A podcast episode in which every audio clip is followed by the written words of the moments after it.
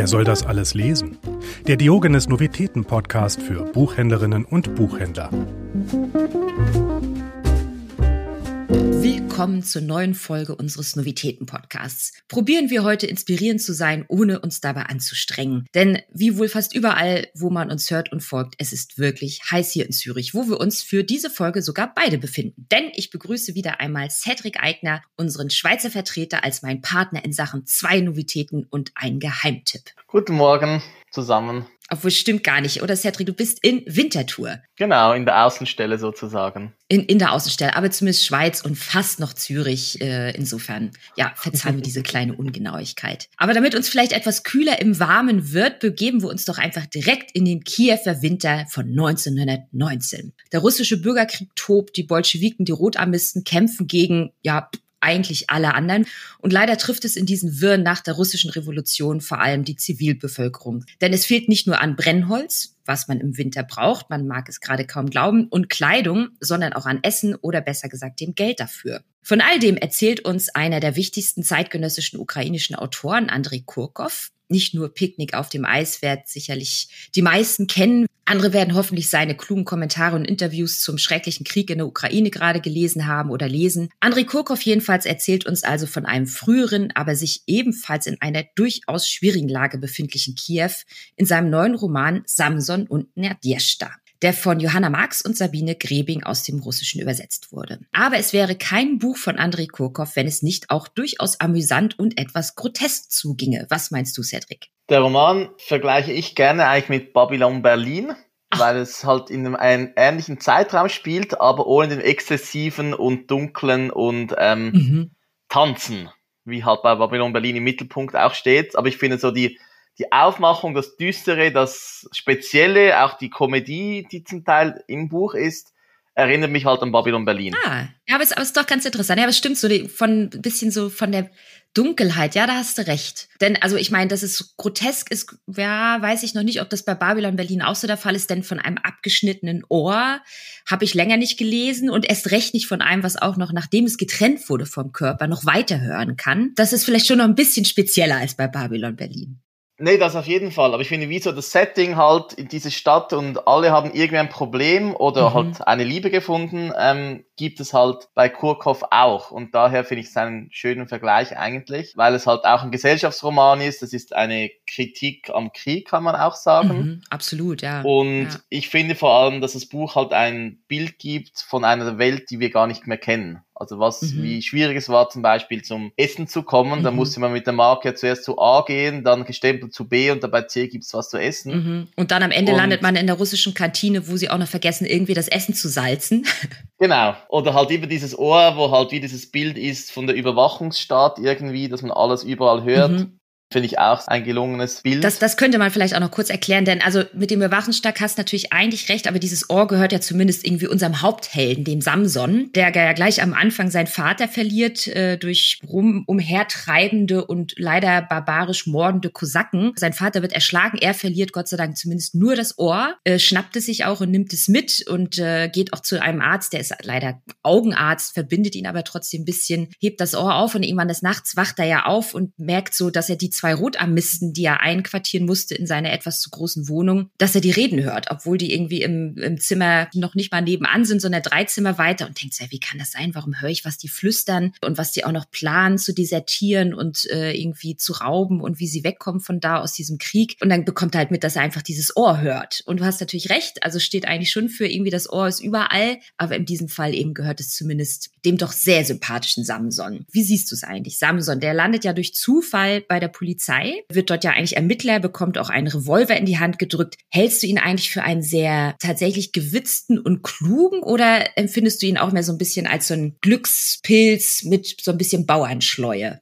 Ich denke, es ist vor allem so ein Glückspilz mit Bauernschleue, weil er halt irgendwie so völlig unverhofft in diese Situation kommt und sich dann halt irgendwie zurechtfinden muss, mit, dass er plötzlich alleine hier ist, ohne Vater und Mutter. Und ich schätze, zum Alter her wird er irgendwie sowas so Ende, Mitte 20 mhm. sein. Und er versucht ja zu, von allem, wo ich ja wissen, wer seinen Vater umgebracht hat und sein Ohr abgeschnitten hat, zuerst. Und danach gibt es noch dieses Rätsel mit diesem silbernen Oberschenkelknochen, den er lösen muss. Und er verliebt sich ja auch noch im Buch, das kommt mhm. auch noch. Ähm, also es ist wirklich so ein sehr breites Spektrum an Themen mhm. im Buch. Ich finde ihn als Hauptfigur sehr toll. Ich denke bei Samson halt auch immer ähm, an, an diesen Käfer. An den Käfer? Sind wir jetzt bei Kafka? Ja, genau. Gregor Samsa. Ja, nicht irgendwie Samson, Samson, ich, ich keine Ahnung, ich habe da irgendwie so ein Bild, dass es hat, ja, die, ja. Das, das Unverhoffte, man stolpert rein in Situationen, ja, vielleicht. Genau, das finde ich vielleicht wegen dem. Und ich finde Samson eine sehr, sehr tolle Hauptfigur, weil er halt mhm. alles in sich trägt, von diesem schüchternen, verschupften mhm. Menschen, der nicht so weiß, was die Welt eigentlich bringt, bis zu diesem Ermittler, der trotzdem ziemlich tough sein kann, wenn es sein muss. Mhm. Und ich freue mich auf die weiteren Bücher von oh ja. Samson, weil es sind ja weitere Bücher in Planung ja, oder genau. bereits geschrieben auch. Ja, man freut sich irgendwie eben nicht nur, um auch die Liebesgeschichte zwischen Samson und Nadeshda weiter zu verfolgen, sondern eben halt auch, wie, wie entwickelt er sich, lernt er irgendwie neben dem Schießen jetzt doch noch richtige Verfahrenstechnik kennen. Denn auch da äh, stolpert er ja so ein bisschen rein und sagt so, ja, das hat mir keiner gesagt, dass man irgendwo auch noch Fingerabdrücke nehmen müsste. Also es ist wirklich alles sehr charmant. Und was ich halt auch schön finde, es ist so wunderbar altmodisch. Also es ist nicht altbacken. Es ist irgendwie so auf so eine gemütliche und sich Zeit nehmende Art und Weise erzählt, finde ich. Und es gibt so wunderbare, auch schöne Sätze, die einem so erst äh, recht schlicht daherkommen und irgendwie doch sehr, sehr klug sind. Zum Beispiel, der finstere Himmel versprach Regen. Aber das tat er schon seit dem Morgen. Und das Volk hatte aufgehört, Blicke hinaufzuwerfen, weil es begriffen hatte, dass Versprechungen in der heutigen Zeit nichts wert waren. Nicht einmal die Versprechen der Natur. Ich meine, hallo? Also auch sehr poetisch. Ja. Also so die gewissen Beschreibungen genau. der Landschaft und der. Und trotzdem genau, genau auf den Punkt gebracht, in was für einer Situation sich dieses Volk befindet. Großartig. Oder auch der komische kleine Dialog zwischen Samson und Vassil. Was denken Sie? fragte Samson Vassil ins Blaue hinein. Ich weiß nicht, gestand Vassil. In solchen Momenten ist es besser, nicht zu denken. Besser, man lauscht. Auch da wieder, was hilft es nachzudenken? Wir müssen einfach hier aufpassen und die Situation meistern. Also es ist wirklich großartig, was er da schafft. Deswegen, ich freue mich genau wie du, Cedric, auf den nächsten äh, Band und will, aber bevor ich mich hier noch weiter in Wallung rede, muss ich dich natürlich um deine Entscheidungsantwort bitten oder deine Antwort auf meine Entscheidungsfrage, die heute lautet, ist Samson und Yadeshta Pirouetten beim Eiskunstlauf oder Gerangel beim Eishockey? mehr Eishockey, habe ich das Gefühl, weil es schon zur Sache geht zum Teil im Buch und Samson sich ja auch durch das Leben kämpfen muss, um zu überleben auch. Ja, er kommt einfach nicht ums Gerangel drumrum, ja, das stimmt. Genau. Und wen denkst du, würde denn der gewitzte Samson besonders gut unterhalten? Ich finde, das Buch ist das perfekte Sommerlesebuch am Strand, wenn man Zeit hat, weil der Roman braucht ähm, Geduld und Zeit zum Lesen. Es ist nicht so ein schnell Durchblätterbuch, das man weglesen kann, weil es hat viel zu viel passiert. Und daher ist es wirklich wunderbar, wenn man sich Zeit nehmen kann im Urlaub und sich in Kiew 1919 begeben kann. Und dabei auch ein bisschen abkühlt eben. Genau. Wunderbar, danke für die Einschätzung. Und nun wechseln wir ganz forsch alles. Denn es geht vom frühen 20. ins frühe 21. Jahrhundert, von Ermittlungen zu Reisen vom winterlichen Kiew in die sommerlichen Gefilde Südamerikas und tada, es geht in die Schweiz. Cedric, was hältst du von Die Welt, unseres zweiten Vielschreibers heute, würde ich sagen, von Arno Kamenisch? Genau, der Schweizer Autor Arno Kamenisch schreibt schon längere Zeit seine Bücher und man kann sagen, dass er der Rockstar der Schweizer Literatur ist. So viele Auftritte, wie er im Jahr macht, gibt es, glaube ich, selten. Also er mhm. ist ja wirklich seit zehn Jahren im Schnitt, glaube ich, so bei 50 bis 60 Lesungen und macht es auch unglaublich toll. Und ich finde auch im Buch hört man eigentlich in jedem Satz seine Stimme im Hinterkopf, wie er halt seine Bücher vorliest. Mhm. Ja, wer ihn und einmal erlebt hat, vergisst das nicht mehr.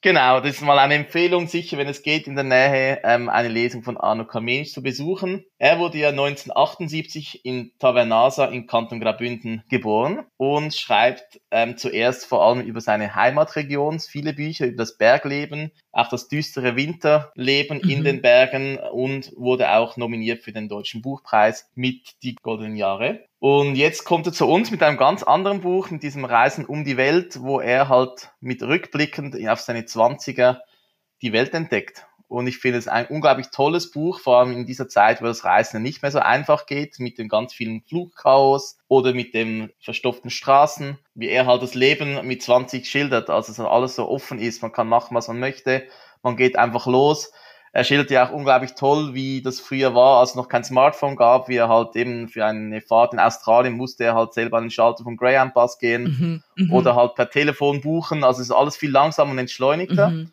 Und ich finde, das Buch ist auch perfekt in diese Zeit, wenn man immer unterwegs und rastlos ist, um mal ähm, einen Moment Pause zu bekommen. Hat dich das Buch dann auch an deine eigene Jugend erinnert? Also es geht ja auch viel eben um die Musik, die man so hört. Also er sagt dann ja auch, ach, früher haben sie halt da Mobi gehört, ganz viel. Oder die wichtigste Frage natürlich, Cedric, hattest du auch ein Nokia 8210? Ich glaube schon. Das sind, waren schon diese Dinge mit dem Snake drauf und wo so eckig, wo mhm. so mhm. weiß-gelbe Tasten, äh, nee, so neongelbe Tasten hatten. Ja, genau, die leuchteten. Genau. Ja, ja, genau. Genau. Ja, stimmt. Ja, dann, hat er, dann hatte ich auch so einen. Aber er ließ es ja zu Hause. Ja, ja, das, das, das ja, genau, genau, weil er keine Lust mehr hatte. Aber ich finde, das Buch ist viel mehr als ein Reisebuch, weil es hat auch eine Einstellung des Lebens widerspiegelt, dass er halt, glaube ich, immer noch in sich trägt, dass er halt nicht alles planen kann, was man möchte und dass er halt sich auch sehr früh entschieden hatte, dass er ähm, Schriftsteller wird. Das mhm. findet man ja auch im Buch. Er kommt ja zurück nach dem Reisen und wollte wieder normal arbeiten und ganz kurz danach hat er wieder begonnen zu schreiben. Ja, nein, eigentlich ist schon so ein bisschen so eine Hinführung auf das, was er halt eben heute ist, ne? Und ich glaube, das will er halt auch den Lesern mitgeben. So dieses, man muss nicht mit dem Ziel losfahren und man muss auch nicht wissen, was dabei rauskommt und man muss nicht wissen, was man zwischendurch erlebt. Also er beschreibt halt auch, ich meine, da ist einfach ein junger Mann, der hat Liebschaften, der überdenkt seine Beziehung zu seiner Heimat, äh, er denkt über technologische Fortschritte nach und da ist eben halt auch der Sohn in diesem Bursch Burschen, der seiner Mutter, die halt da auch äh, psychisch strauchelt zwischendurch, eben auch wieder auf die Füße hilft. Also einfach dieses, es gibt so viel Unerwartetes im Leben und man kann durchaus straucheln und keine Ahnung, wo einem irgendwas hinführt, aber man kommt immer irgendwo hin oder man wird immer mehr dadurch man selbst. Ich finde, eines der schönsten Sätze dieses Buches das folgende. Das ist so, finde ich, das fasst das Buch eigentlich in einem oder in zwei Sätze zusammen und es ist folgendermaßen. Ich liebte es, so unterwegs zu sein und so war ich stets auf Reisen unterwegs gewesen. Ich ging einfach mal los und ließ mich tragen und vertraute auf mein Gefühl. So simpel war das und das bedeutet mir alles. Mhm. Und ich finde eigentlich, dass das ist das Buch zusammengefasst in sogar drei Sätzen, nicht zwei, weil die Sätze sehr kurz waren von ihm. Und man sieht es auch, oder man hört es auch hier so, dass es diese Schleifen gibt, die er immer wieder einfängt im Buch. Zum Teil kommen die ganz unverhofft. Also es ist am Anfang Buch kommt ein Satz vor und plötzlich in der Mitte kommt derselbe Satz ein bisschen anders umgestellt und dann erinnert man sich zurück. Also es gibt diese, diese Wiederholungen, wo das Buch auch auszeichnet. Stimmt, es ist, es ist ein bisschen wie ein Mantra oder ein Gebet zwischendurch. Und das alles, eine ganze Welt auf 140 Seiten. Das ist schon große Kunst. Genau. Und was noch wichtig ist zu sagen, es ist ja keine Biografie, es ist wirklich ein Roman, wo er sozusagen der Held des Buches ist. Das ist ja. nicht eine Biografie. Ja, das stimmt. Aber man sieht oder hört sehr schnell, dass er selber vieles davon erlebt hat. Soweit zur Welt. Und wenn die erste Entscheidungsfrage also winterlich war, so soll doch nun etwas Gegensätzliches folgen. Ist Arno Kamenis neuer Roman Die Welt für dich eher Schnorcheln oder Tiefseetauchen? Tiefseetauchen, weil man so halt eintaucht in die Tiefe des Meeres in Buchform. Weil man halt Zeit hat, man kann es ja auch mehrmals lesen, das Buch, weil es halt nicht so dick ist. Und da sieht man immer neue Aspekte, wie halt beim Tauchen. Ja, das stimmt. Und, und wer würde gerne mit, mit auf die Reisen oder mit in die Tiefsee gehen? Ja, auch wenn es eben nur vom heimischen Sofa oder vom Balkon aus ist. Zum einen glaube ich Menschen, die halt im ähnlichen Alter sind wie er selber, wo zurückblicken möchten in ihre Jugendzeit und zum anderen die Jugend, die jetzt erleben können, wie es war, als alles noch analog funktioniert hat beim Reisen. Ach ja, das Analoge, das war noch was. Aber wie zu jeder Folge lehne ich mich nun entspannt zurück und richte meine Ohrmuschel ganz genau aus, um zu hören, welchen Worstseller respektive Geheimtipp du uns heute mitgebracht hast, lieber Cedric. Ich habe heute mitgebracht für die Kinder ähm, Richard Scarry mit ähm, Alles, was fährt oder in der großen Stadt diese wunderbaren Wimmelbücher oder Lernbücher ähm, von Richard Scarry sind einfach Kult. Und ich selber wuchs auch mit diesen Büchern auf und ja, man kann eintauchen in die Stadt, auf das Land, man sieht einen Wurm in einem Apfelauto unterwegs und daher ist es auch perfekt geeignet für den Urlaub. Wenn man länger im Stau steht, können die Kinder sich stundenlang mit diesen Büchern beschäftigen. Vielen, vielen Dank. Ja, mir scheint wirklich, oder ich musste feststellen, dass ich scheinbar einer der wenigen Menschen bin, nicht nur in diesem Verlag, sondern überhaupt, die diese Bücher nicht in ihrer Kindheit dabei hatten. Also ich, ich habe sie erst jetzt kennengelernt und kann nur sagen, auch Erwachsene finden es sehr unterhaltsam,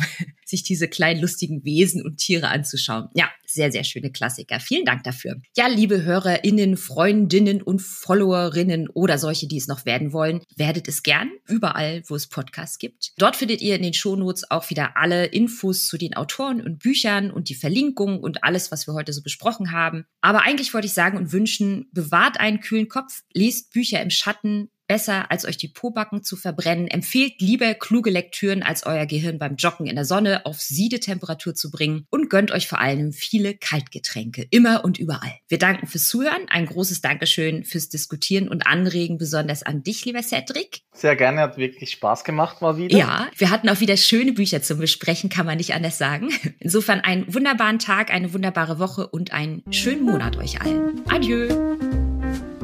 Wer soll das alles lesen? Der Diogenes Novitäten Podcast. Abonniert uns jetzt überall, wo es Podcasts gibt. Für Fragen oder Feedback erreicht ihr uns unter podcast.diogenes.ch.